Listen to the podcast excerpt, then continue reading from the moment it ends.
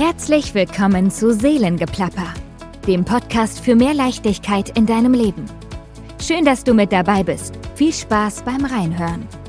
Sie liebt Sonnenblumen, Partymusik, geiles Essen und gute Stimmung.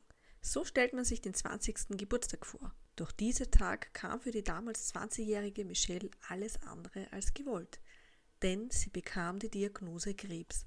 Diese Diagnose stellte ihr ganzes Leben auf den Kopf und verlangte nicht nur von ihr, sondern auch von ihrem persönlichen Umfeld viel Kraft für die kommende Zeit. Damals sagte man ihrer Familie, dass sie knapp ein Dreivierteljahr zu leben hätte. Doch die mittlerweile 31-jährige alleinerziehende Mama sprüht trotz ihrer Krankheit heute nur so vor Lebensenergie. Als Sonnenschein daher auch der Spitzname Sunny Überlebenskünstlerin, hoffnungslos optimistisch und voller Liebe ist sie für viele Betroffene ein wichtiges Vorbild geworden. Durch ihren spirituellen Glauben hat sie es geschafft, ihre Krankheit voll anzunehmen und sich die letzten elf Jahre mit der Diagnose Krebs auseinanderzusetzen. Heute spricht sie erstmals und exklusiv für euch über ihre früheren tiefsten Ängste und Sorgen und über ihren Weg mit dieser Krankheit. Gut, Michelle, schön, dass du da bist und dass du dir die Zeit genommen hast. Ähm, ich habe ja wirklich lange schon auf diesen Moment gewartet, dass ich das endlich mal mit dir ähm, ja auch in meinem Podcast ähm, öffentlich besprechen kann, das Thema. Und worum es aber dann auch geht, das sage ich dann gleich noch. Stell dich doch bitte einfach nochmal kurz vor für alle, die dich noch nicht kennen. Wer du bist und was du machst und genau. Ja, also hallo liebe Zuhörer, ich bin Michelle, ich bin 31 Jahre alt, wohne in Wien und bin Mama von einem siebenjährigen Sohn. Genau. Ich bin beruflich, wenn es körperlich möglich ist, Mentaltrainerin und Wellness Practitionerin, sprich eben ähm, Behandlungen im energetischen Bereich wie Klangschale, Hot Stone, Lomi Lomi Nui. Und ich glaube, Mentaltraining erklärt sich eh von selbst. Ähm, ja, ansonsten bin ich auf jeden Fall eine sehr lebensfrohe äh, äh Person und ja, habe auch den Spitznamen Sunny. Ich glaube, den habe ich nicht ganz umsonst. Also ich bin auf jeden Fall sehr lebensbejahend, voller Liebe und immer neugierig auf alles Neue und ja, ich glaube, immer genug Energie auch, um das auszustrahlen und ja, so würde ich mich kurz und knapp mal beschreiben. Ja, so kenne ich dich auch. Ja. Und ich kenne dich ja jetzt mittlerweile auch schon seit elf Jahren. Ähm, und ähm, ich finde es auch super schön, deine Transformation und deine Verwandlung in den letzten Jahren. Genau, das Thema, über das wir aber heute sprechen, ist äh, deine Krebserkrankung. Du hast vor elf Jahren die Diagnose Lungenkrebs bekommen. Wie ist es dir eigentlich mit dieser Diagnose damals gegangen? Also wie hat sich das für dich angefühlt und vor allem, wie alt warst du damals? Ja, also natürlich war das damals ein ganz anderer Standpunkt, wie ich jetzt davon reden würde. Also wirklich zurückreisend möchte ich sagen. Also ich bin gerade 20 Jahre alt geworden und das war eigentlich so ein nachträgliches Geburtstagsgeschenk, die Diagnose. Ähm, ein Geschenk, auf welches man auf jeden Fall verzichten hätte können. Also ich war eigentlich gerade mitten im Berufsleben voll erfolgreich und ähm, ja, habe da eigentlich so ein bisschen so, so meine Leidenschaft entfalten können im beruflichen und war auch in einer Beziehung, habe meine erste Wohnung gerade bezogen und die ist gerade am Fertigwerden gewesen und dann von heute auf morgen kam eben eine Schwellung in meinem Bein, im linken Oberschenkel, im hinteren Bereich, ähm, die wirklich von heute auf morgen einfach Football groß da war, also von Mittag bis Abend.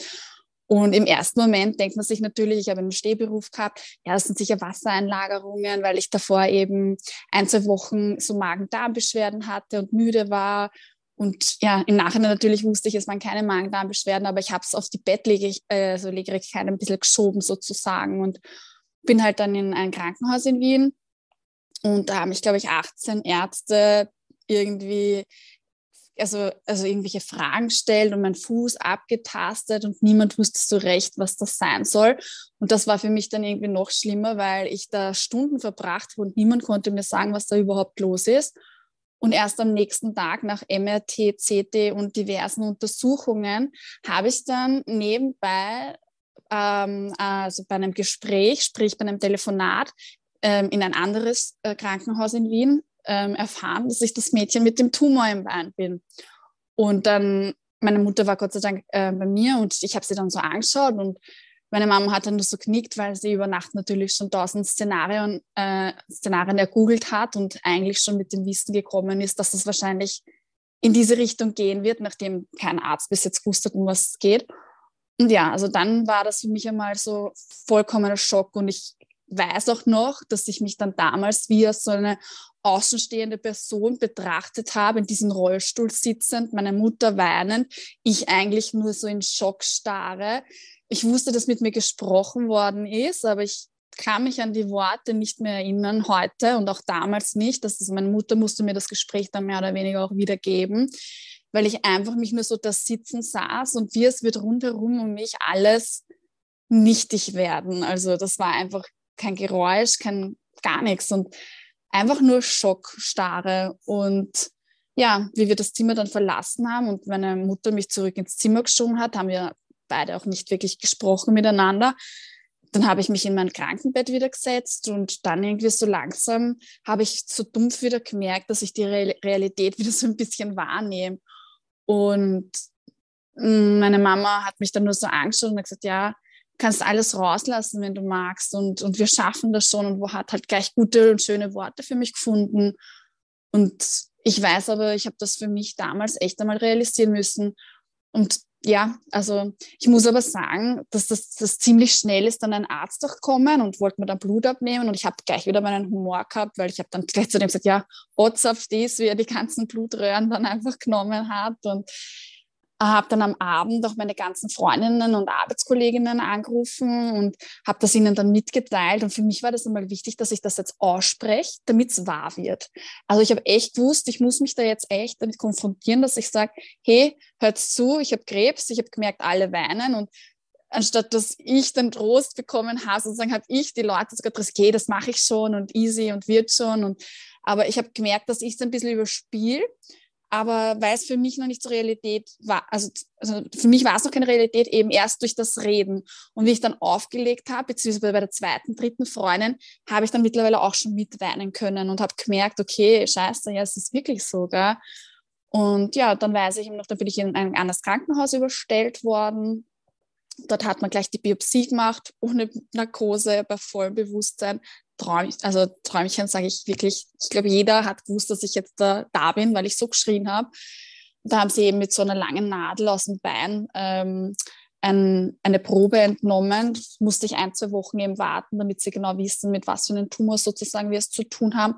Und dann wurde ich zwei Wochen später auch schon operiert, genau. Also, ja, es ist krass, wie du das jetzt erzählt hast, habe ich jetzt auch die Bilder wieder im Kopf gehabt. Ich muss ja kurz einlenken, dass wir gemeinsam gearbeitet haben, damals beim Bundi und Bundi. Und ich kann mich sogar noch an den Tag erinnern, wo du noch nicht wusstest, dass es Krebs ist und wo auf einmal dieser Tennisball, also diese Tennisballartige Knoten in deinem Oberschenkel war und wir haben uns noch lustig drüber gemacht, ja. Dass, ich weiß nicht, eine Gelse gestochen hat oder keine Ahnung, es war einfach nur lächerlich, also wo man es halt nicht gewusst hat. Und dann ähm, kann ich mich erinnern, wie damals die Marina war ja noch Chefin, glaube ich, was ich mich so erinnern kann, wie sie uns dann quasi die Botschaft übermittelt hat, ja. Und du bist ja dann von heute auf morgen gar nicht mehr gekommen. Also du warst ja dann weg, ja. Also ich habe dich ja dann gar nicht mehr gesehen. Erst dann, glaube ich, ein halbes Jahr später, wo du halt dann schon einen sehr, sehr starken Haarverlust hattest. Oder ja, ich war ziemlich krass auf jeden Fall.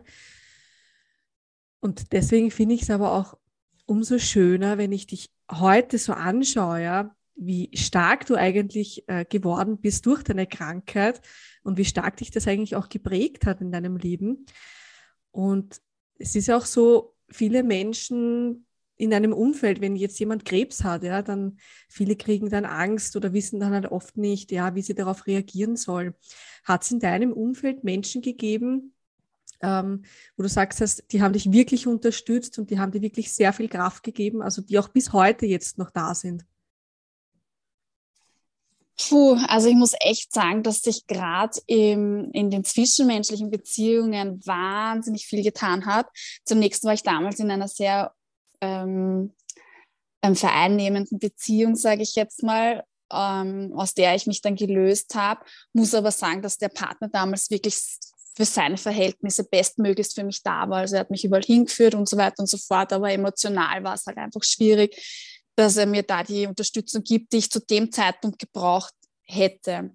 Ansonsten muss ich echt sagen, auch Freundinnen sozusagen, also wo man dachte, eben Arbeitskolleginnen, mit denen man 24 Stunden mehr oder weniger gefühlt verbracht hat, ähm, hat sich auch herausgestellt, dass dann teilweise Menschen gegeben hat, die, von denen ich mir dachte, dass die den Weg mit mir gehen, die einfach aber zu, zu dem damaligen Zeitpunkt zu schwach waren, das auszuhalten, sage ich einfach mal, was für mich damals total schlimm war, ja. Und ich habe mich total, ähm, wie soll ich sagen, was waren meine Emotionen damals? Ich habe mich vernachlässigt gefühlt, ich habe mich einsam gefühlt, ich habe mich ähm, ja auch so wie eine Belastung einfach gefühlt und als wäre ich nicht mehr gut genug, weil ich jetzt nicht mehr abliefern kann und somit ja jetzt mehr oder weniger endet auch die Freundschaft. Also ich habe halt auch gemerkt, dass Freundschaften, wo ich mehr gegeben habe, ähm, einfach ja sich verloren haben, sage ich mal.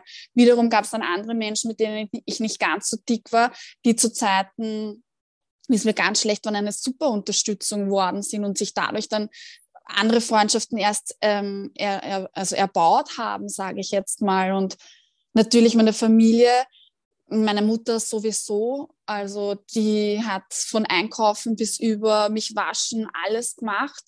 Meine Schwester hat am Anfang ein bisschen braucht, um mit der Situation umzugehen, aber die war selber gerade ein Teenager in der schwersten Pubertätsphase. Ähm, also meine mittlere Schwester, meine kleine Schwester wusste bis vor ein paar Jahren nicht mal, dass ich krebskrank bin. Also die, meine, Mut, meine Mutter hat die Entscheidung getroffen, dass sie ihr Kind sozusagen davon abschotten möchte. Ob ich das jetzt richtig finde oder nicht, das lassen wir mal dahingestellt. Mhm. Aber ähm, ja, und also wie meine Schwester dann wieder sozusagen auch mir sich annähern hat können, ohne zu weinen, weil sie wollte von mir nie schwach wirken, war auch sie ab dem Zeitpunkt natürlich die stärkste Stütze bis heute. Ja. Das kann ich halt über die Mama leider nicht sagen, weil eben, wie wir vielleicht auch irgendwann besprechen werden, die Mama liegt im Wachkoma. Aber auch die wäre bis jetzt noch da. Aber ich glaube, sonst so wirklich langjährige Freundschaften, wo ich wirklich sage, von damals bis heute wüsste ich jetzt außer der Familie natürlich hat man eben, es, ich habe immer so Freundinnen, die sind da und ich weiß auch, also ich könnte jetzt alle namentlich nennen, das sind wirklich sogar von, von den Bundi-Zeiten noch welche, ja, also ob es jetzt du bist, die Nathalie, die Ella, es sind wirklich auch da langjährige Freundschaften entstanden, aber ich habe gemerkt, es ist dann oft immer so ein bisschen phasenweise gewesen, auch in welcher Phase befinde ich mich gerade, in welcher Phase befindet sich mein Gegenüber und ich habe gemerkt, dass oft einfach so eine Art von Mensch für mich wichtig war und dann wieder eine andere Art von Mensch und mich durch diese extremen Phasen einer Krebserkrankung, sprich von einfach mal komplett hm, wütend aufs Leben sein und dann wieder voller Optimismus, einfach nur Partystimmung. Da war meine Schwester halt die geilste, weil die gesagt hat, wenn du dich ansaufen willst, sauf dich an. Und alle anderen, nein, du machst Chemo, du darfst nicht. Jetzt erst recht, hat meine Schwester gesagt. Ja, also ich habe es dann wirklich so rauspickt, wie ich es gerade braucht habe, die Menschen um mich herum. Aber ich muss wirklich sagen, ich habe immer in meinem Leben wundervolle Menschen gehabt, bis heute. Also ich war noch nie in meinem Leben, sage ich jetzt einmal, ich weiß, ich habe immer irgendwem, wo ich sagen kann, hey, ich brauche dich gerade. Also das muss ich wirklich, dafür bin ich auch unendlich dankbar, ja. Ich glaube, es ist auch wichtig, dass, dass man erkennt, wenn diese Menschen da sind und wenn sie auch nur einen, einen kurzen Weg mit dir gehen, ja, dass es völlig in Ordnung ist, dass dann halt auch jemand anderer kommen darf, weil eben, ja, wir alle so verschieden sind und das ist auch, ich meine, die zehn Jahre, in den zehn Jahren habe ich dich vielleicht zwei oder dreimal gesehen, wenn es gut geht, ja. Aber das ist, man muss ja auch nicht immer dieses, ja, man muss sich jetzt einmal die Woche sehen und dieses und jenes und deswegen, ich halte auch wenig davon, wenn jemand, äh, wenn jemand jetzt sagt, ja, das ist meine beste Freundin, weil es gibt eben für, für jede Lebenssituation bestimmte Menschen, die dir halt gut tun. Wenn jetzt zum mm. Beispiel mhm. die beste Freundin, die du schon vor fünf Jahren gehabt hast, mit der Situation nicht umgehen kann, ja, dann kommt halt jemand anderer, der das kann. Das bedeutet aber nicht, dass sie deswegen weniger schlecht ist. Ja? Ähm, mm. Da komme ich eh auch gleich zu dem nächsten. Also ich finde es sehr schön, dass du Menschen um dich gehabt hast, die dich da auch gut unterstützt haben. Hat es aber auch irgendwo ähm, in deinem Freundes- oder Bekanntenkreis Menschen gegeben, die dann auch Berührungsängste gehabt haben aufgrund deiner Krankheit? Puh, also ich bin mir ziemlich sicher, dass das schon so ist, weiß aber auch, dass viele ähm, aus Respekt von mir oder aus falschem Respekt, sage ich jetzt mal, falsch richtig in Anführungszeichen, ähm, das nicht so kommuniziert haben und dann oft erst Jahre später oder eben erst wenn so diese erste ganz schlimme, die erste ganz schlimme Phase vorbei war, sage ich jetzt einmal, dann damit kommen sind, dass sie gesagt haben, sie haben nicht gewusst, wie sie mit mir umgehen sollen, sie haben nicht gewusst, was sie sagen können oder dürfen. Ähm, also ja, Menschen haben definitiv damit ähm, Berührungsängste. Ich glaube aber, was, oder ich meine zu wissen in meinem Fall, dass umso authentischer ich mit der Situation umgegangen bin, sprich, jetzt geht es um gerade scheiße, jetzt will ich gerade nicht alles wird gut hören, sondern jetzt will ich hören, es ist scheiße. Und wenn ich dann aber gesagt habe, hey, ja, jetzt ist wieder alles gut und das Leben ist wunderbar, dann will ich sagen, du will ich hören, du schaffst das. Also ich, ich musste lernen, klar zu kommunizieren was will ich jetzt eigentlich, ja, und was darfst du mir sagen? Und wie gesagt, umso transparenter und ähm, wie soll ich sagen, auch ich keine Berührungsängste mehr mit dem Thema hatte, weil ich es einfach angenommen habe, umso besser ist das auch in meinem Umfeld worden. Ja. Und mittlerweile machen wir Witze auf meine Kosten. Früher war ich allein damit, weil sie gesagt haben, du hast so einen schwarzen Humor, damit kann ich nicht umgehen. Das hat mein Umfeld gesagt. Und mittlerweile reißen wir alle Schmähs über, mein, über, über, über diese Krankheit oder wenn ich zum Beispiel, keine Ahnung, eine Freundin sagt, ja, sie kommt nicht allein, die hat immer irgendwem in der Lunge mit. So Sachen, wo ich mir denke, jawohl, endlich habe ich es dazu gebracht, wir lachen jetzt alle drüber. Und ich glaube, das ist auch wichtig. Aber wie gesagt, es gibt auch Phasen, wenn ich direkt an der Therapie hänge und wo es mir elend schlecht geht, wo ich das halt zum Beispiel dann nicht unbedingt hören will. Ne? Also, aber wie gesagt, das muss man echt lernen. Das sage ich jetzt bewusst müssen. Normalerweise sage ich immer darf, dass man das frei kommunizieren kann, ohne sich auch schlecht dabei zu fühlen oder Schuldgefühle zu haben. Wenn ich sage, hey, ich bin gerade wütend und egal, was du sagst, du kannst mir auch gerade nicht helfen oder wie auch immer. Einfach, was fühle ich gerade? Und dann kann auch das Gegenüber viel mehr oder viel besser mit mir umgehen. So, das ist auch wichtig, Emotionen rauszulassen, weil je mehr, das ist ja auch wieder so ein typisches Klischee, je mehr du deine Gefühle und deine Emotionen in dich reinfrisst, desto eher entsteht auch eine Krankheit. Ja? Und ähm, deswegen finde ich es wichtig, dass man eben genau alles so sagt und so fühlt, wie man es halt jetzt gerade in dem Moment fühlt. Und wenn ich wütend bin, dann darf ich wütend sein. Ja? Und ähm, gut, es gibt wahrscheinlich immer so die gesunde Wut und schon ein bisschen diese krankhafte Wut. Ja? Da gibt es auch verschiedene Wege. Aber wichtig ist es einfach, wirklich alles rauszulassen. Und wenn halt jemand damit nicht umgehen kann, ist es nicht dein Problem, sondern ist es das Problem des anderen. Ja, das hat aber viel länger dauert, das zu erkennen. Also da, dieses Bewusstsein habe ich jetzt tatsächlich erst seit ein, zwei Jahren, mhm. dass es nicht mein Problem ist, was andere über mich denken. Also dies, das Kommunizieren von meiner Seite aus hat auch ein bisschen gedauert, muss ich auch ehrlich sagen, zwei Jahre sicher, dass ich das kann. Aber dieses andersrum, wenn der jetzt beleidigt ist, wenn ich sage, ich habe gerade keinen Bock, weil mir geht es nicht gut, oder einfach auch zu sagen, weiß ich nicht, eben das, was du gerade gemacht hast, das hat mir nicht gepasst oder so, oder das hat das und das mit mir gemacht. Und wenn der dann beleidigt ist, also das ist bis heute noch eine Herausforderung, muss ich ehrlich sagen. Aber das war wirklich, das, das wiederum dauert noch länger als das andere, finde ich persönlich für mich. Ich darf auch noch vieles lernen und ich darf noch vieles erfahren. Aber ich weiß, ja, ähm, jeder, der ein Problem mit den Äußerungen hat, die ich sage oder mit meiner Meinung, der hat nicht das Problem mit mir, sondern eigentlich mit sich selbst, ja, weil das mm. einfach sein mhm. eigenes Gedankengut ist, was der da in seinem, keine Ahnung, in seinem Kopf halt hat. Mm. Wie sind eigentlich die Leute damals, also in deiner, in deiner, in deinem engen Umgebungskreis, wie sind diese Menschen mit dir umgegangen? Beziehungsweise wie hättest du dir gewünscht, dass sie mit dir umgehen, nachdem du quasi gesagt hast, ja Leute, ich habe Krebs? Puh, ja, also ich, viele sind sehr ähm, bemutternd, möchte ich das jetzt sagen, aber auf, auf, auf, auf eine Art, die, die einem unter Druck setzt ein bisschen. Also du musst jetzt das nehmen und du musst jetzt das machen und du darfst das nicht machen.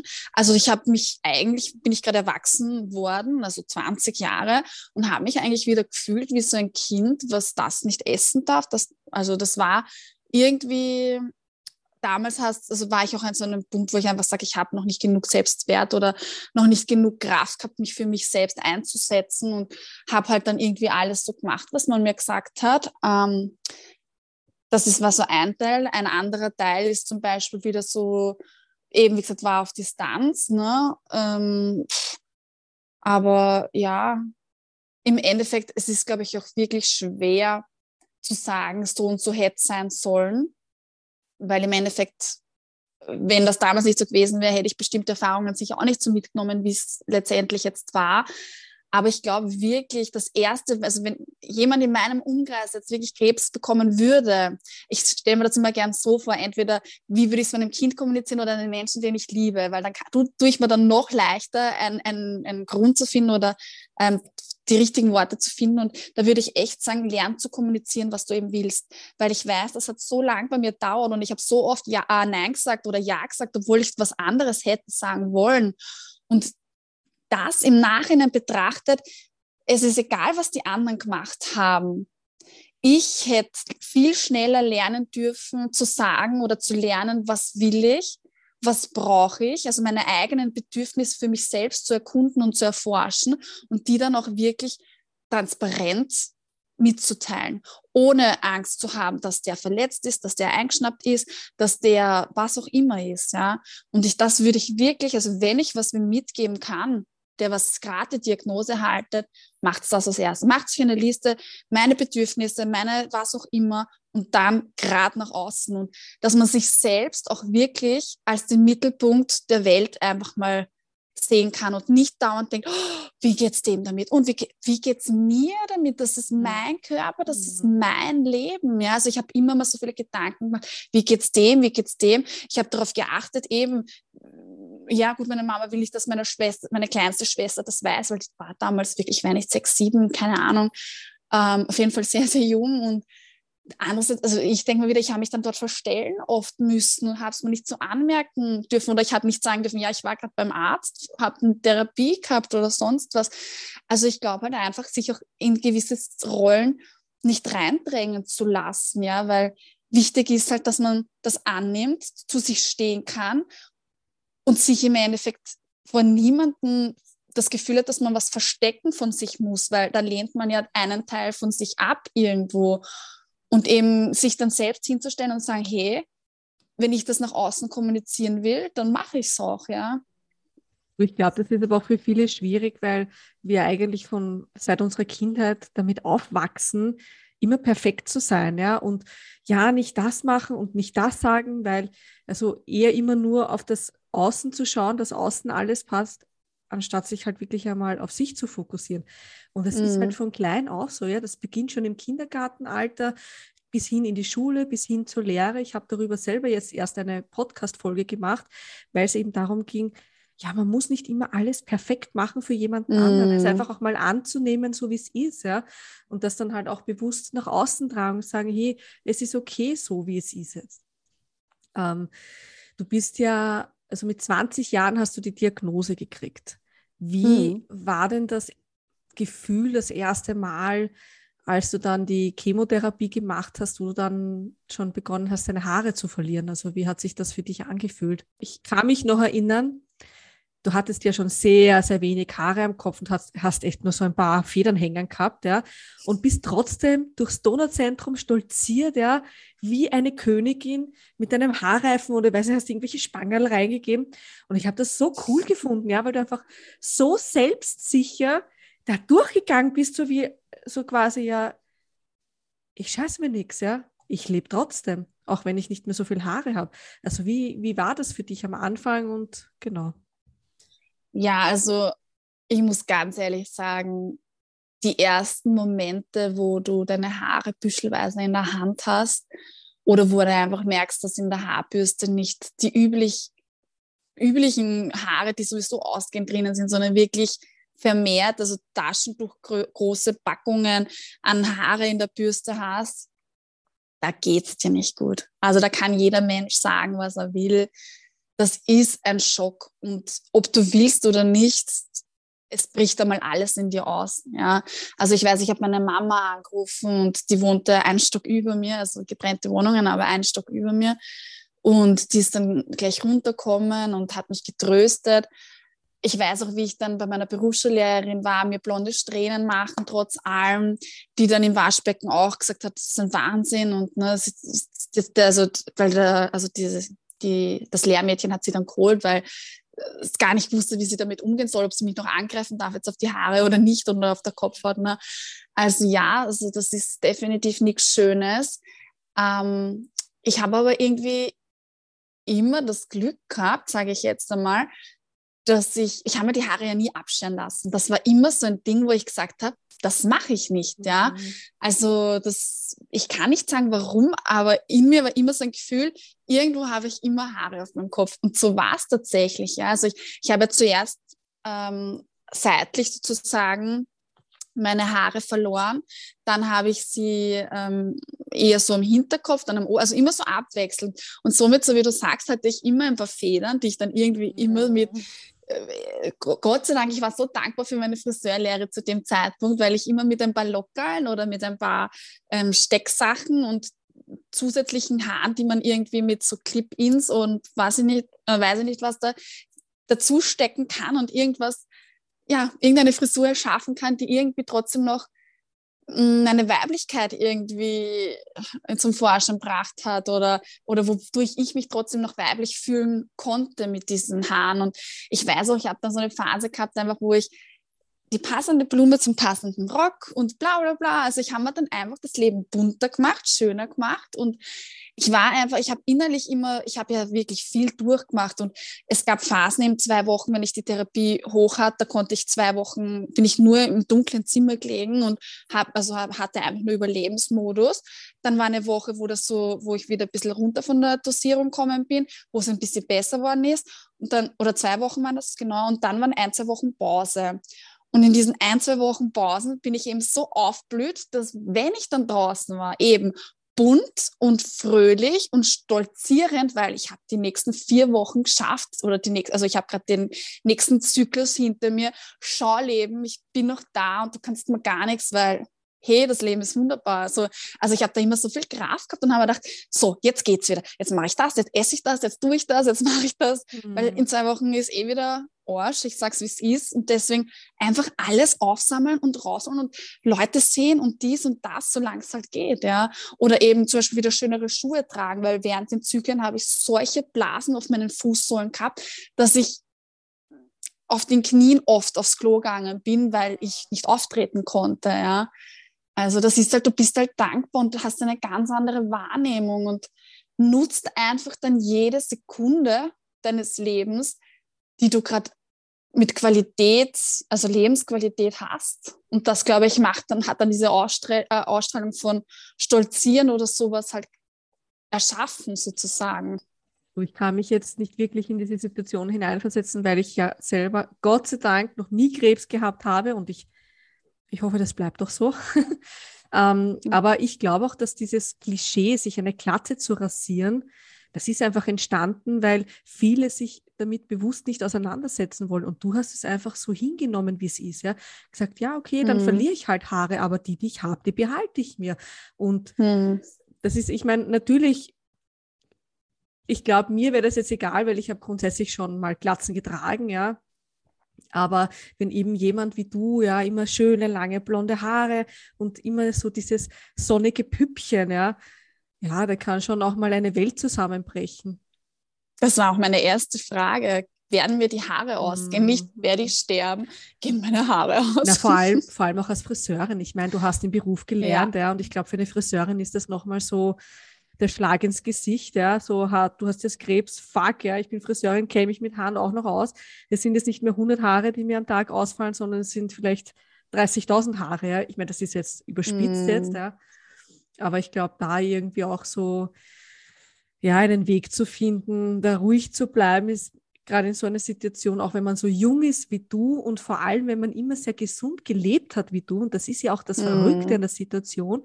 Ich meine, du hast die Diagnose Krebs bekommen und hast, also Lungenkrebs, ja, und hast noch nie in deinem Leben geraucht, hast immer gesund gelebt, ja. Die normalen Jugendsünden, die, glaube ich, hat jeder durchgemacht, ja. Aber jetzt, dass du, hast du Zigaretten geraucht früher? Ja, also Punkt eins muss ich jetzt sagen, es ist ja eigentlich kein Lungenkrebs. Das ist ja auch falsch, was viele denken. Ich ah, hatte einen okay. Weichzeltumor und es sind Lungenmetastasen. Ja, gut, jetzt könnte man hernehmen, die, ähm, ich weiß jetzt gar nicht, also man könnte jetzt sagen, Metastasen sind auch Tumore, stimmt schon, aber im Endeffekt war der Haupttumor ein ganz anderer. Mhm. Ja, also eigentlich heißt mein Krebs Alveolar Softpazarkom und der ist einfach metastasiert. Also so fängt es einmal an, sprich es war keine Lungengrunddynamik. Also ein Weichkrebs, um für Weichzelt, genau. Tumor, also ein Sarkom. Das heißt, das sind dann quasi Metastasen, die im ganzen Körper herumschwirren, nur für die, die sich halt jetzt mit Krebs nicht auskennen. Also es gibt ja Krebsarten, die setzen sich fest ans Gewebe und du hast halt die Krebsform, wo es einmal im Oberarm sein könnte, im Unterschenkel, in der Lunge, im Kopf, überall. Verstehe ich das richtig? Genau.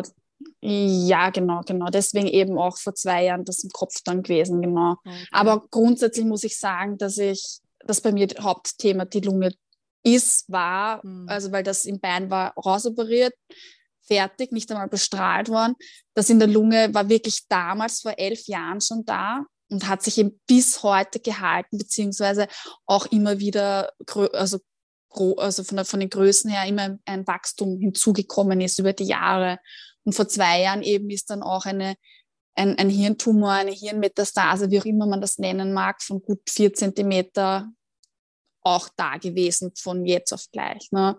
Und Rauchen, ja, ich habe tatsächlich wie es halt cool war, mit 14, 15, 15, ich weiß es nicht, mit 14, 15 habe ich geraucht und auch ja, relativ viel, weil es war ja urcool.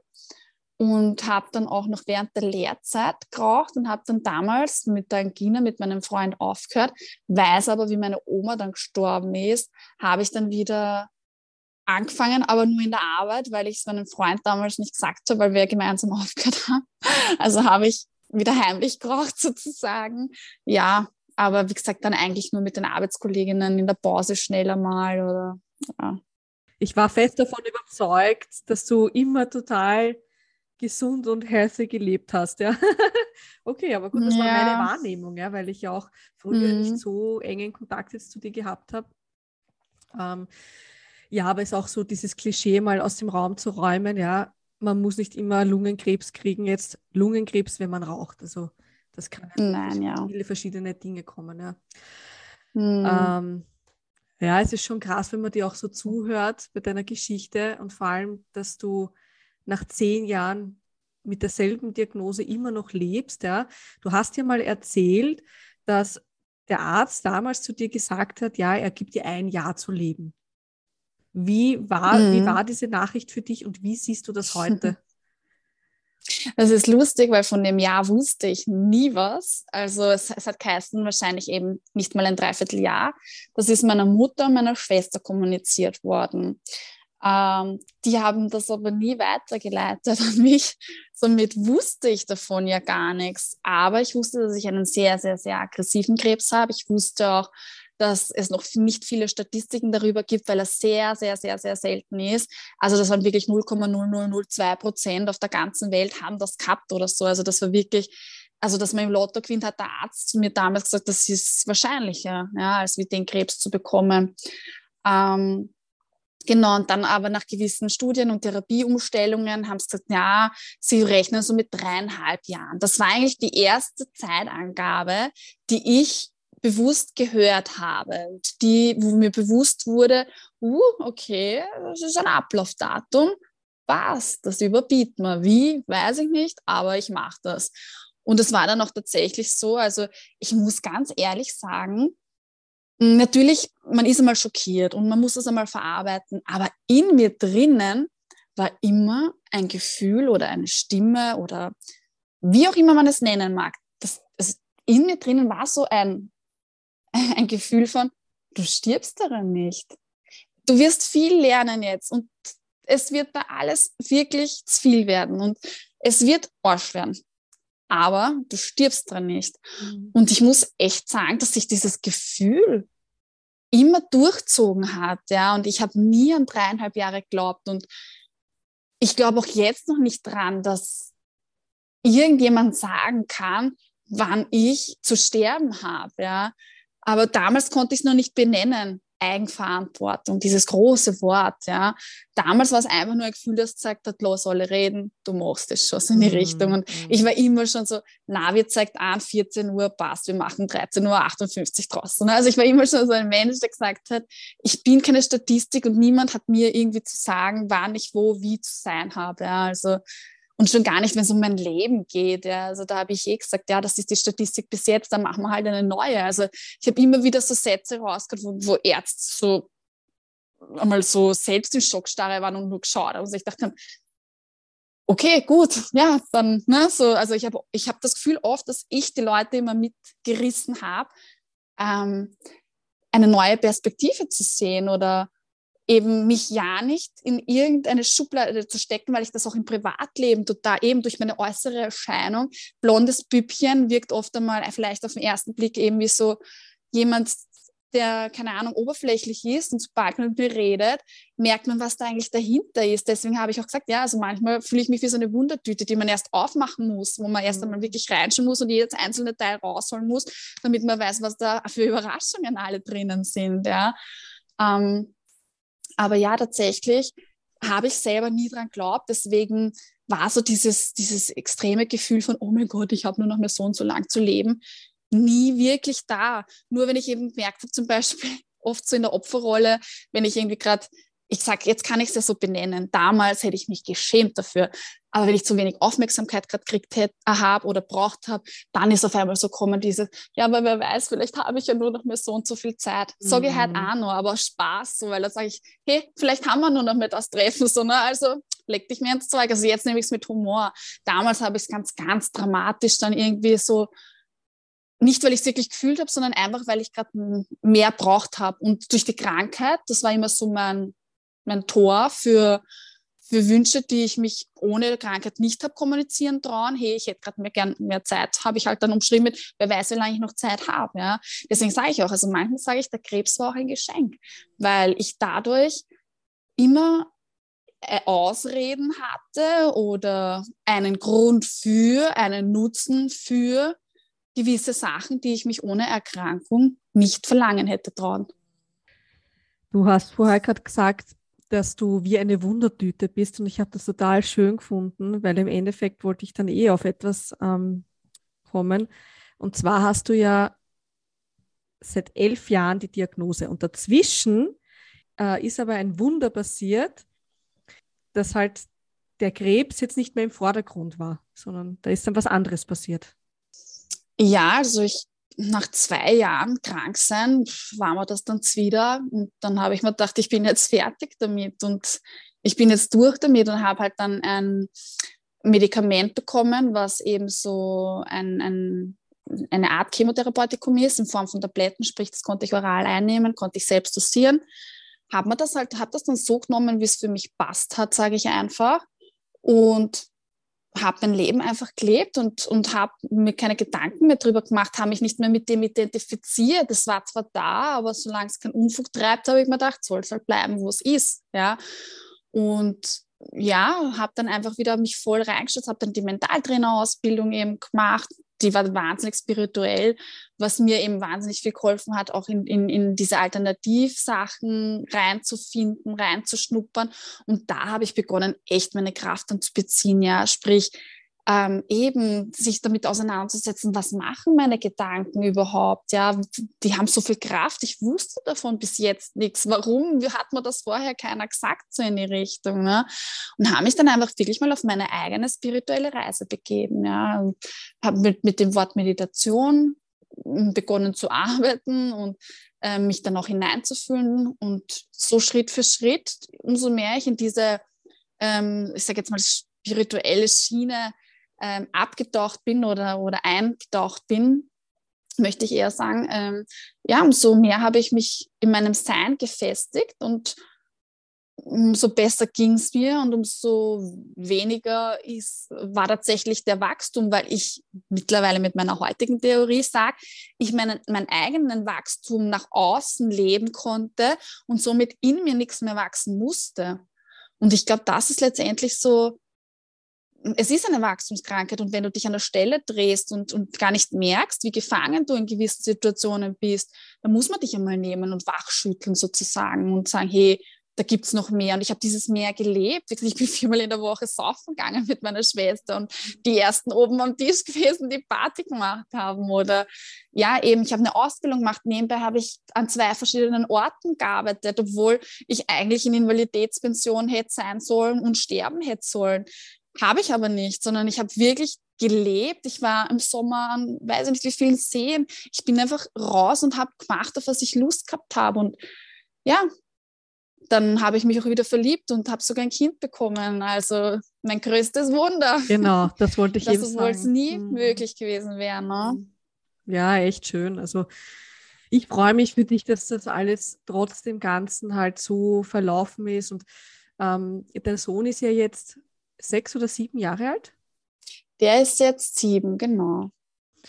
Und ähm, ich meine, wie hast du eigentlich deinem Kind das beigebracht, dass seine Mama eine Krankheit hat, die nicht so einfach zu heilen ist? Oder wie, wie hast du ihn da irgendwie auf diesem Weg begleitet, dass er damit umgehen kann? Ich meine, der hat ja das wahrscheinlich alles miterlebt, wenn es dir dann auch schlecht gegangen ist.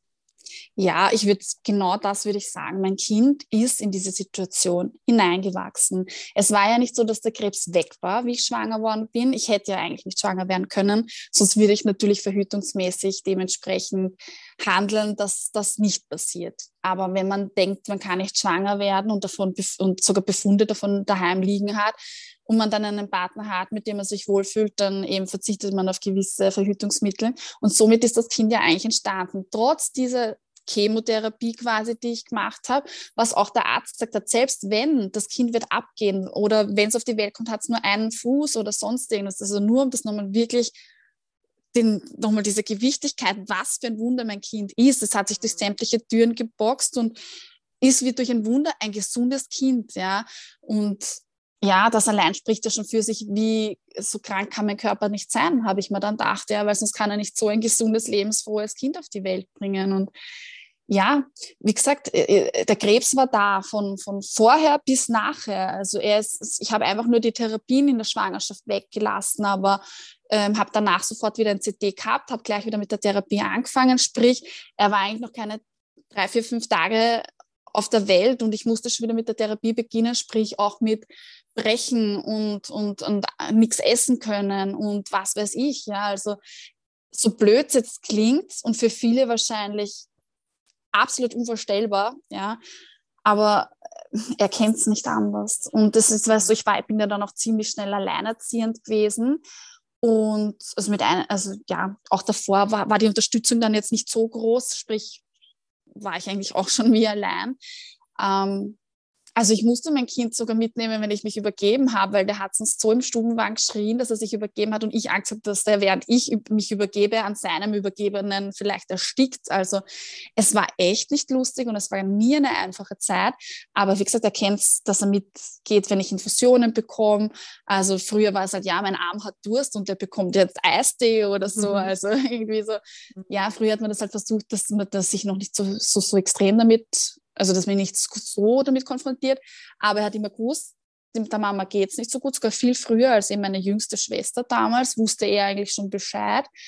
Und ja, es war halt dann eigentlich erst so mit fünf oder erst so mit dem Kopf, nein, davor schon, nein, stimmt davor. Mit fünf, glaube ich, kamen dann so erste Fragen, wo man wirklich sagt, das sind Fragen, auf die sucht er jetzt eine Antwort. Und ähm, ja, ich habe halt immer so kindergerecht wie möglich, aber trotzdem realistisch versucht, ihm zu vermitteln, um was es geht, weil eine Zeit lang habe ich versucht, meine Gefühle oder, oder, oder was auch immer in mir gerade drinnen ist, vor ihm zu verstecken. Und er war immer so wütend und ich dachte immer, woher kommt das, bis ich mich eben damit beschäftigt habe. Ne? Dass er mich spiegelt oder dass, dass, dass er sich gerade nicht auskennt und die Fehler vielleicht sogar bei sich sucht. Und dann habe ich mich oft einfach mit ihm hingesetzt, habe alles benannt, der Mama geht es gerade nicht gut, die Mama hat jetzt eine Therapie, eben wegen ihrer Krankheit. Ähm, so und so ist, deswegen geht es der Mama jetzt zwei Tage nicht gut, aber dafür darfst du mehr fernschauen die zwei Tage und also immer so irgendwie halt auch ihm zeigt, okay, wir machen es sich trotzdem so schön wie möglich und ich glaube dadurch, dass ich einfach auch so gefestigt war schon zu dem Zeitpunkt mit dem Thema, hat er auch mich nie wahrgenommen als, als todkrank, sondern einfach als chronisch krank, sage ich mhm. jetzt einfach mal. Ja. Und ja, somit, natürlich, wie gesagt, wie das dann im Kopf war, war das was anderes, weil ein Jahr vorher ja meine Mama auch einen Tumor im Kopf hatte und seitdem ja nicht mehr aufwacht ist, sondern ins Wachkoma geflogen ist und ich dann den Tumor im Kopf hatte, ein Jahr genau später, dann war das für ihn einmal ein Weltuntergang. Weil er hat glaubt, wenn man am Kopf operiert wird, generell wacht man nicht mehr auf.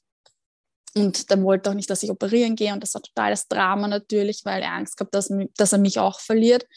Oder dass ich jetzt auch also für immer schlafe, so wie die Oma quasi. Ne? Und die Oma war halt für ihn auf jeden Fall nach mir die größte Bezugsperson zu dem Zeitpunkt, sage ich jetzt einfach mal. Und ja, ähm, dann musste man, also dann habe ich es ihm dann auch erklärt und dass das halt dann einfach so blöd jetzt klingt, aber ein ganz, ganz großes Pech bei der Oma halt einfach war und dass das, das aber dass, dass, dass man was machen muss, weil wenn nicht, dann können ganz andere Dinge passieren. Also ich glaube, es ist so, so wichtig, wir, wir tun die Kinder immer so abschotten von allem. Mhm. Ja, und wir wollen sie immer beschützen und irgendwo in irgendwelche Kisten verstecken und ja nicht rauslassen, die Probleme. Aber das wird immer schwerer und schwerer und schwerer. Deswegen auch da wieder, ja, ich weiß, ich bin da irgendwie so voll behaglich drauf, aber kommunizieren. Ja. Ich habe hab zwei Bücher gekauft, eines über eine Krebserkrankung, was kindergerecht beschrieben worden ist, eines über Gefühle, habe mir den beide Bücher gelesen. Somit konnten wir beides benennen und auch kommunizieren. Und dadurch kann man Kindern die Angst nehmen. Mhm. Das ist auch es ist egal in welchem Lebensbereich, sprich einfach drüber, weil die Menschen machen sich mit, ihren eigenen, mit ihrer eigenen psychologischen Struktur, die auch Kinder schon in dem Alter dann haben, ja, durch ihr Erfahrenes, durch ihr Erlebtes, so einen Film, der viel, viel, viel schlimmer ist als die Realität. Mhm. Und deswegen sag doch einfach, wie es ist, weil dann muss ich mir gar keine Gedanken drüber machen, also wie es sein könnte und macht man die Gedanken hundertmal schlimmer, als das tatsächlich ist. Dann sage ich, und wie gesagt, das sage ich auch zu meinem Kind, du, klar, ich kann dran sterben, aber im Endeffekt, wenn der Papa jetzt mit dem Auto fährt, könnte es ihm genauso passieren. Das ist, es, das ist das Leben. Das Leben ist vergänglich.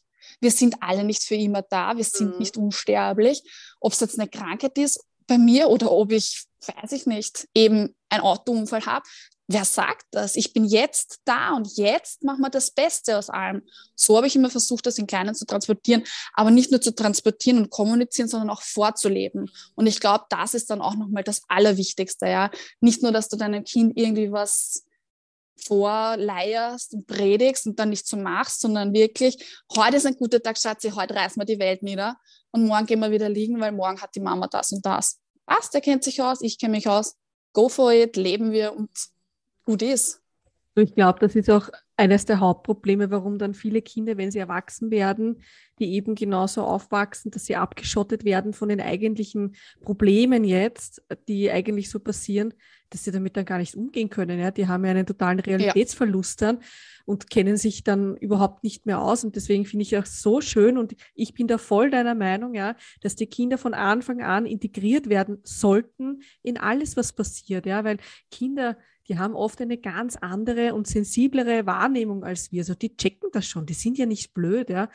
Und je früher die Kinder einfach mit gewissen Themen in Berührung kommen, desto eher haben sie mhm. dann die Möglichkeit, wenn sie älter werden, positiver, positiver damit umzugehen ja, oder es auch besser zu verstehen. Weil wenn ich natürlich mein ganzes Leben lang, also man könnte sich das jetzt so vorstellen, wenn dein Sohn, wenn du ihn jetzt sechs Jahre lang abgeschottet hättest, ja, der würde eine furchtbare Todesangst um dich haben wahrscheinlich, weil mm. er glaubt, die mhm. Mama kann jeden Moment sterben, ja.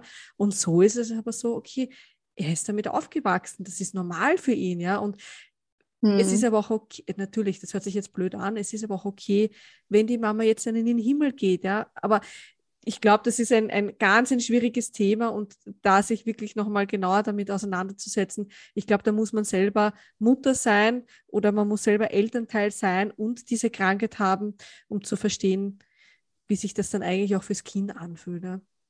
Ähm, mhm.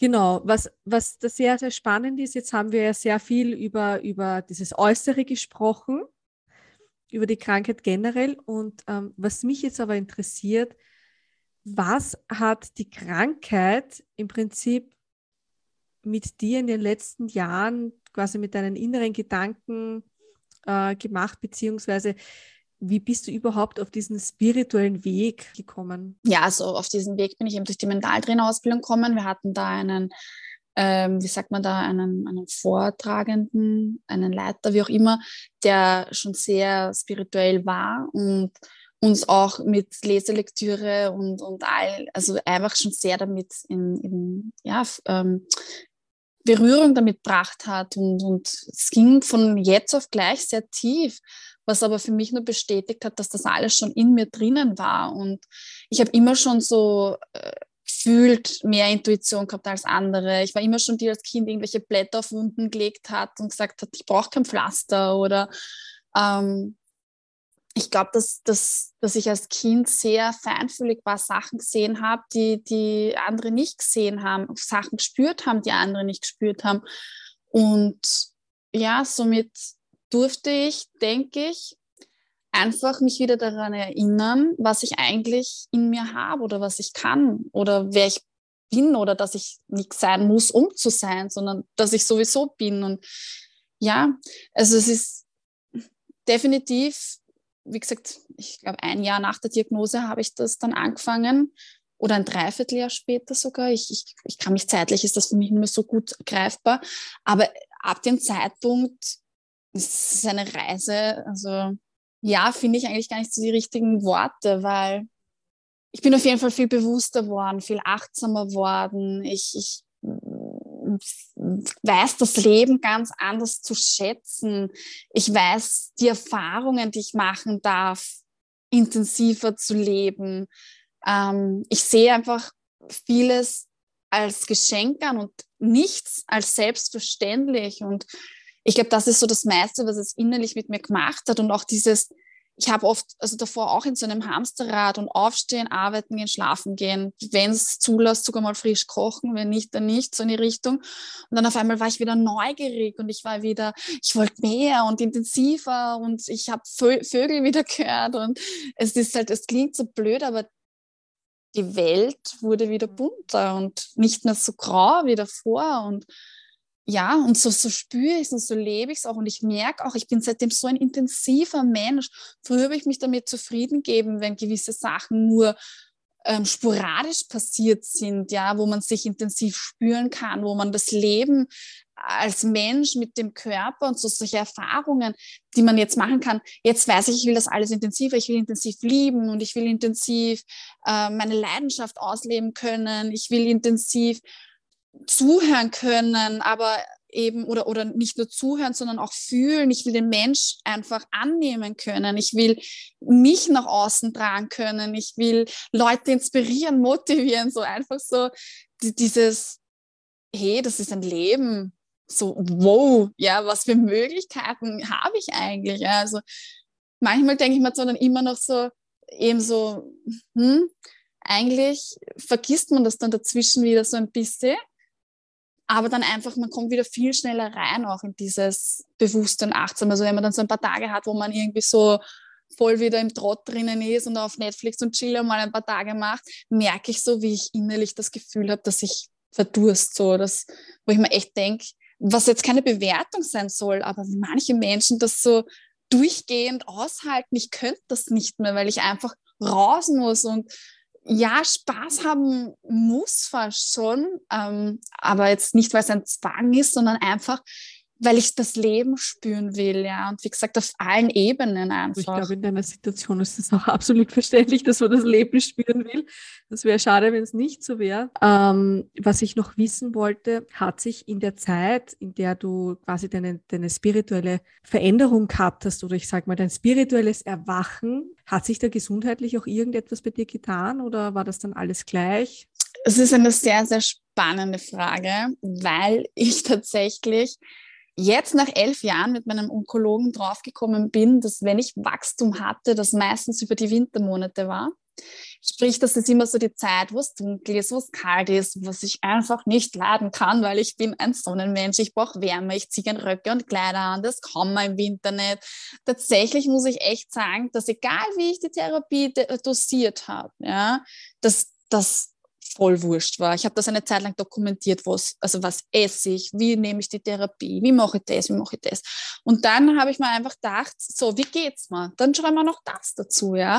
Und ich muss echt sagen, umso mehr ich bei mir war, umso mehr ich für mich getan habe, umso mehr ich ähm, ein Umfeld hatte, wo es leicht war, möchte ich jetzt mal sagen, um nicht zu sagen gut oder schlecht, sondern leichter, umso stagnierender war das Krankheitsbild, sprich nicht wachsen. Umso mehr ich mich irgendwelchen Gefühlen wie Ohnmacht, Trauer, Wut hingegeben habe. Nicht, dass das jetzt falsch ist, ja, aber umso mehr habe ich aber einfach, also sprich auch, ich glaube, da kommt es auch immer darauf an, wie man es annimmt. Ich bin halt dann leider, oder leider, es ist jetzt auch schon so blöd, aber man merkt, ich darf auch noch ein bisschen ähm, arbeiten, wie ich mit mir selbst umgehe, aber umso mehr ich mich dann wieder in diese Opferrolle reinfallen habe lassen. Auf das wollte ich eigentlich hinaus. Ja? Sprich, das Leben ist ja so scheiße, weil ich bin ja so arm, weil ich bin krank, ich habe keine Mama, ich habe keinen Papa, ich habe keine Oma, ich habe niemanden, der mich lieb hat. Und so schlimmer ist dann die Krankheit wieder. Ja? Also sprich, umso mehr ich mich einsam fühle und mich und reinkipp, sage ich jetzt einmal, ja, in dieses, das Leben ist ja eigentlich eh Arsch, was mache ich denn da noch? Ne? Ja, umso schlimmer ist es geworden. Ja, und umso mehr ich wieder das alles als Möglichkeit und als Chance und als, als Erfahrung sehe und das einfach auch nicht so ernst nehme, sage ich jetzt einfach mal, ja, umso leichter ist es worden. Ernährung war zwar auch immer ein Thema, das muss ich schon dazu sagen. Ähm, also umso, aber ich glaube auch, umso bewusster man lebt, gell, umso mehr schaut man ja auch, was gebe ich meiner, also was für eine Energie benutze ich, um meinen Tempel sozusagen zu versorgen, ja. Und wie ich gemerkt habe, dass alles eins ist und umso mehr ich auf mich schaue, umso mehr sich meine Routinen verändern, umso mehr geht es mir ja auch besser. Nicht nur körperlich, sondern mental, spirituell, whatever. Ja. Und wie gesagt, das ist halt aber auch eine andere Phase. Ich weiß auch, dass ich in den Phasen, wo ich damals eben noch nicht auf Zucker verzichtet habe, das waren die Phasen, wo ich, glaube ich, zehn Kilo mehr gehabt habe als jetzt und diese Leere kompensiert mit Essen zum Beispiel, was für das Bild eben den ganzen Zucker, den ganzen Weizen, den ich dann da reingestopft habe, auch kontraproduktiv einfach mhm. war. Das ist echt spannend. Deswegen sage ich ja, du bist wirklich in, in jeglicher Hinsicht ein Vorbild, nicht nur für, für mich, sondern auch wirklich für viele da draußen. Weil ich meine, wenn man mal deinen Lebensweg durch hat oder wenn man deinen Lebensweg einmal gegangen ist, ich glaube, dann, dann sieht man das auch wirklich alles ganz anders. Und was ich eben so mitbekommen habe, ist ja, dass deine Großmutter glaube ich, auch an Krebs gestorben ist. Ja. Und deine Mama eben einen krebsartigen Tumor jetzt im Gehirn hat und jetzt eben im Wachkoma liegt. Mhm. Ja, genau. Ja. Und du eben jetzt mit der Diagnose Krebs, ja, aus der spirituellen Sicht gesehen, könnte man ja dann vielleicht sagen, dass es eine karmische Sache ist, die du auflösen darfst in diesem Leben. Wie siehst du das? Ja, tatsächlich spannende Erfahrung äh, oder Frage, weil ich mich natürlich mit sowas schon sehr oft auseinandergesetzt habe, beziehungsweise die Frage auch schon sehr oft gestellt habe, auch schon mit Energetiker und Kinesiologen und whatever gearbeitet habe. Und ja, natürlich, es ist durchaus möglich, dass das generationsbedingt weitergegeben wird und ja, aber so, so, so wirklich die Lösung habe ich ja offensichtlich auch noch nicht gefunden. Ähm, aber ja, ich bleibe dran und ich hoffe, dass ich sagen kann bis hierhin und nicht weiter. Ja, also das wäre natürlich das Schönste, wenn ich da was auflösen darf für, für, meine, für mein Nachkommen und gleichzeitig auch für meine Ahnen. Wenn ich sage, okay, hey, wir haben das Backer lang genug dran, gehen wir es weg. Das wäre natürlich für mich das Wertvollste, was, was, was ich, glaube ich, in meinem Sein erreichen mhm. kann um das ganz überspitzt zu sagen. Ne? Wie schaut es denn mit deiner Gesundheit heute aus? Also wie, wie geht es denn da jetzt gerade weiter? Ja, wir haben Februar, Winter. okay.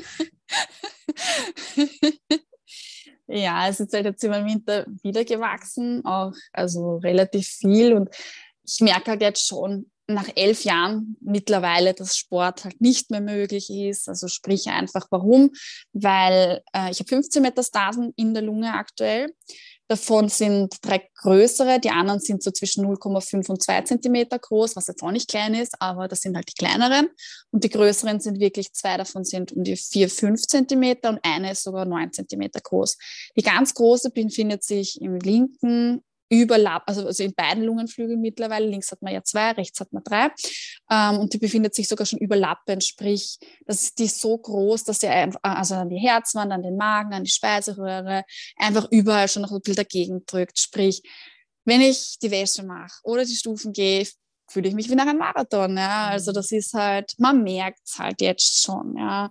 Aber jetzt kommt der Sommer wieder und dann wird es eh wieder besser. Und ja, so, so, so denke ich es mir halt. Ne? Fakt ist halt, wie gesagt, 15 Metastasen in der Lunge, davon eine, die aktuell medizinisch gesehen sehr bedrohlich wirkt. Ist das wirklich so oder sagen die das nur so? Die werden das schon auch so glauben. Das wird auch für die in ihrer Welt auch so sein, ja nicht umsonst habe ich jetzt wieder wöchentlich Untersuchungen und solche Sachen, also um eben das Herz zu beobachten. Ne? Du hast ja auch eine Zeit lang einen Alternativmediziner besucht. Wie schaut es da aus? Machst du da noch irgendetwas in die Richtung? Ähm, ja, ich ähm, Alternativmediziner, ja, also ich nehme so einfach ein Pulver, ich kann bis heute nicht sagen, was das ist, und ein Öl. Das nehme ich nach wie vor dreimal am Tag. Ähm, jedes Mal, bevor ich das kurz nehme, überlege ich nicht, ob das ob Sterben nicht einfacher wäre, weil das so ranzig ist. Aber was tut man nicht alles fürs Überleben? Ne?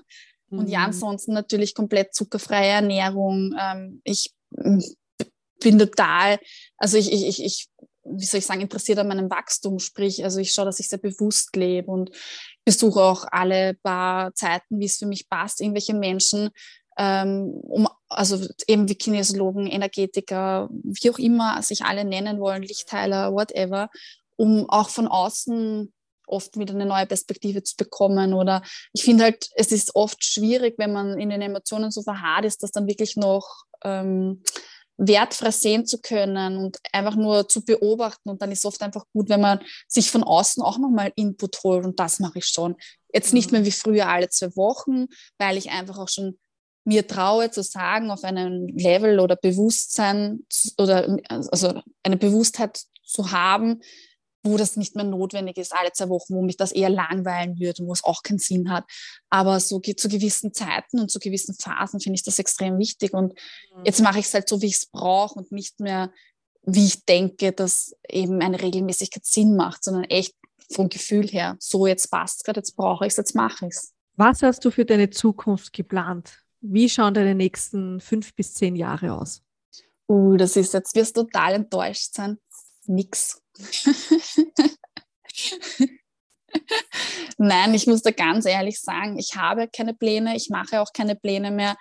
Natürlich ist so ein langfristiger Plan einfach einmal lang leben, so, ne? Das wäre einmal mein Kind aufwachsen, das sind so Wünsche, die man natürlich hat, ja.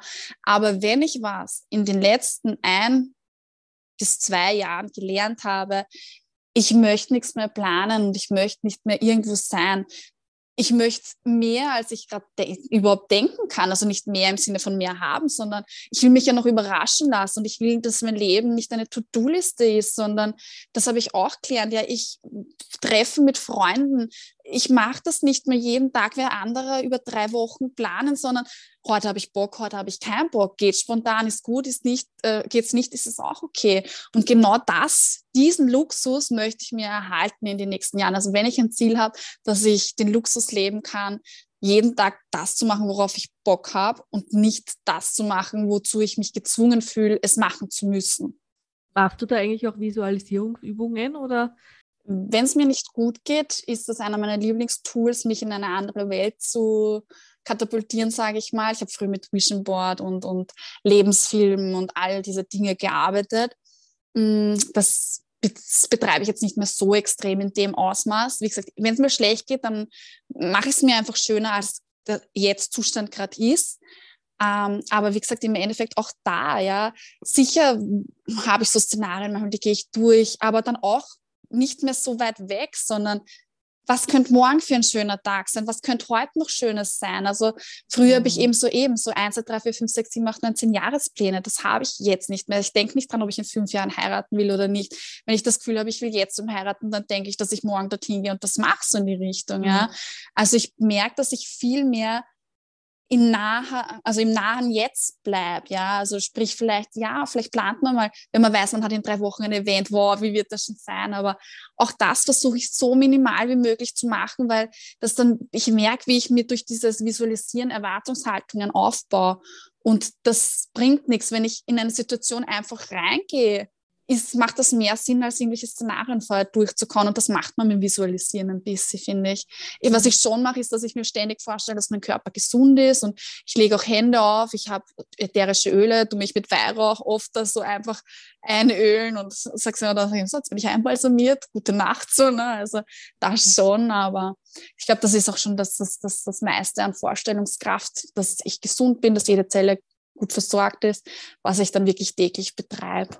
Ja, vor allem, zeigt sich ja auch, dass es funktioniert, weil ich meine, du bist immer noch am Leben, ja, und auch wenn es mal wieder schlimmer ist, ja, du bist immer noch da und das fasziniert mich auch so, dass du mit so einer extremen positiven Art, ja, da einfach rausgehst und einfach lebst. Und ich glaube, das ist für viele, die selber in so einer Situation sind wie du, ja, die vielleicht gerade Diagnose Krebs bekommen, unheimlich wichtig, einfach zu leben, ja, und sich nicht immer nur auf diese Krankheit fixieren, sondern wirklich sagen, okay, ich, ich lebe so wirklich, und da ist dieser klischeehafte Spruch wieder, ich lebe so, als wäre es mein letzter Tag, ja. Und ich glaube, das ist das mhm. Beste, was du machen kannst. Jeden Tag so leben, als wird morgen das Ende sein vom irdischen Leben, sage ich jetzt mal. Ja. Mm. Da reden wir ja noch mhm. gar nicht auf der seelischen Ebene, sondern eher nur dieses irdische Leben. Mm. Ich kann dir das immer wieder sagen, ja, ich bin so begeistert von dir und von deiner ja, offenen Art und Weise auch damit umzugehen und einfach die, das, was du ausstrahlst. Ich meine, wenn man dich jetzt so anschaut, du mhm. strahlst das Leben richtig raus. Also ich sehe da nichts. Ich sehe da keinen Tod, ja, oder keine, ja, ich meine, die Augenringe mhm. habe ich auch. Ja, oder so, so Falten, das sind einfach so Dinge, die kommen einfach. Wir, wir sind auch keine 20 mehr, ja, und das darf auch da sein. Und aufgrund einer Krankheit, ja, der Körper hat viel mitmachen müssen und das ist okay und es darf sichtbar sein, ja. Es darf sichtbar sein, dass du das mm. erlebt hast. Mhm. Und das ist völlig in Ordnung so. Ich würde dann einfach nur noch abschließend von dir wissen, was empfiehlst du Angehörigen, ähm, die jetzt bei einer Krebserkrankung helfen wollen, ja, es aber auch nicht wissen, wie und wo sie anfangen sollen? Also was, was kannst du da empfehlen? Fragen, Fragen, Fragen. Was würde dir gut tun? Kann ich etwas dazu beitragen, dass es dir besser geht? Gibt es irgendwas, was, was, was, was ich mit dir gemeinsam machen kann? Hättest du auf irgendwas Bestimmtes Lust zu essen? Also einfach fragen, wa was kann ich tun? Nicht was machen einfach und nicht irgendwas aufzwängen. Oder darf ich mich für dich informieren über ein gewisses Thema? Darf ich irgendwie was für dich rauslesen? Nicht so, du solltest bei Krebs das und das und das und das nicht machen, sondern einfach, hey, ich habe gehört, möchtest du, dass ich mich darüber informiere für dich, weil ich weiß, du bist gerade müde, du hast nicht so viel Kraft vielleicht zu lesen. Ne? Oder auch einfach mal zu fragen, hey, wie geht's dir wirklich? Ja, nicht gut einfach, sondern möchtest du mir irgendwas erzählen oder eben das Gefühl einfach geben, dass man sich fallen lassen kann, ja. Einfach auch nichts persönlich in der Zeit zu nehmen. Sprich, selbst wenn der Patient, sage ich jetzt mal, fällt jetzt kein, der Betroffene, whatever, ähm, grantig oder pumpig ist, das auf gar keinen Fall persönlich nehmen, sondern dass gerade die eigenen, eben das zu sehen, dass das die eigenen Emotionen sind, mit denen man gerade arbeiten muss, ja. Und ja, einfach wirklich da sein auch, ja, einfach mal, aber auch den nötigen Abstand, wenn es verlangt wird, zu respektieren und zu berücksichtigen. Da ist ja auch jeder anders ich weiß nur für mich, für mich hat es nichts Schöneres gegeben, als wenn mich irgendwer einfach nur in den Arm genommen hat und gehalten hat. Das war für mich so, man muss gar nicht groß reden, sondern einfach nur dieses Gefühl, hey, da ist jetzt wer und der haltet mich ganz fest und ich, ich fühle mich einfach gerade gehalten. So, das war für mich zum Beispiel wunderschön, was wenig Menschen konnten, weil sie irgendwie Angst hatten, immer, dass sie mir wehtun, wenn sie das so und so machen. Ja. Also auch klar kommunizieren, darf ich dich in den Arm nehmen, muss ich irgendwas berücksichtigen, hast du irgendwo Schmerzen, wenn ich das mache und dann einfach nehmen, ja.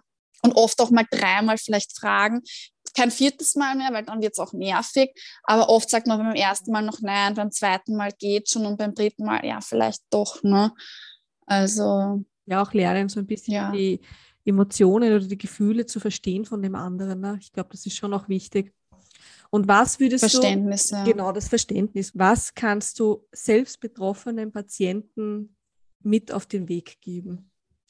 ja, wie ich schon gesagt, einfach kommunizieren, herausfinden, was, wer, wie, wo, wann, ja, also was will ich, was, was ist mir wichtig, einfach wirklich für sich selbst mal wieder, was hat mich als Kind glücklich gemacht oder so, einfach wieder herauszufinden, was, was bedeutet Leben überhaupt für mich, ja, und das dann wirklich umsetzen und wie gesagt, ohne Rücksicht auf Verluste. Natürlich, wie gesagt, ich schaue auch immer, wie es meinem Kind damit geht. Das ist so leicht gesagt, ohne Rücksicht auf Verluste. Da darf ich auch noch viel, viel, viel lernen. Aber eben, weil ich das noch nicht so gut kann, würde ich das jedem sagen, lernst das schneller als ich, macht es besser und wirklich durch, geht einfach, macht es, steht für euch ein, steht zu euch, steht zu euren Bedürfnissen, kommuniziert eure Bedürfnisse. Und es gibt kein richtig und kein falsch. Das eine ist bei dem einen gut, das andere ist bei dem anderen gut. Aber es wird nichts für alle gut sein. Findet euren Weg, ob der jetzt alternativ ist, ob der medizinisch ist, ob das ein Miteinander ist. Schaut, hört in euch hinein, was tut euch gut und dann geht ihr den Weg. Wurscht, ob der Professor sowieso oder der Heiler sowieso das oder das sagt. Findet euren Weg und schaut nicht, dass irgendwie irgendwem der Meinung nach geht, wenn das nicht eure eigene einfach ist. Und das muss man wirklich lernen oder das darf man lernen, dass man auch Ärzten widersprechen darf oder keine Ahnung, dass man Sachen, die für dumm erklärt worden sind, dass man dem Vertrauen schenken darf, wie auch immer. Hört wieder mhm. mehr auf eure mhm. innere Stimme und werdet euch einfach bewusster wieder. Ja, schön gesagt, wirklich. Das ist, durch dich, durch dich habe ich auch sehr viel gelernt, durch meine eigene Situation. Aber da weiß ich dann auch oft, ja, ich nehme es hin und das mhm. ist das Leben einfach, ja. Und ich bin dankbar für alles, was ich in meinem Leben erfahren habe dürfen und was ich noch erfahren darf. Michelle, vielen, vielen lieben Dank für, dieses, für diese schöne Unterhaltung mit dir und vor allem für diese sehr tiefgründige Unterhaltung. Und ich bin mir sicher, dass ganz, ganz viele, die dann diese Folge hören werden, sich ganz bestimmt geliebt fühlen, auch in dem Moment, ja, auch wenn es gerade eben Betroffene sind ähm, du bist ja auch auf Instagram. Hast du da einen Namen, wie man dich finden kann? Ja, Sunny erzählt über mit, also die Umlautworte mit AE, also quasi, also nicht Ä, weil das gibt es ja in Instagram nicht, aber Sunny erzählt über und da erzähle ich auch ganz, ganz gern viel über, ja, meinen, meinen, meine Schicksalsschläge, über meinen Alltag, über meinen Lifestyle und auch noch über ganz viele andere spannende Projekte.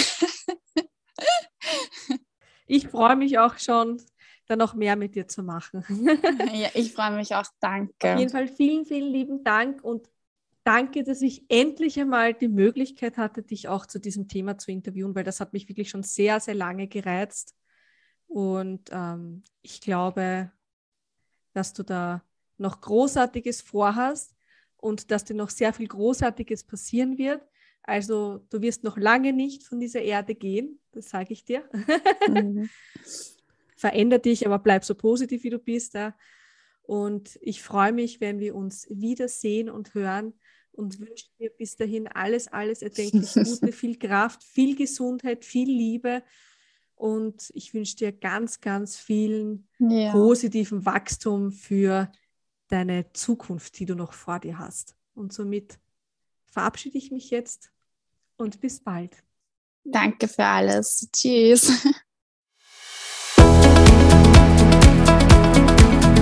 Wenn dir diese Folge gefallen hat, du findest uns auch auf Instagram, Twitch und TikTok unter Seelengeplapper.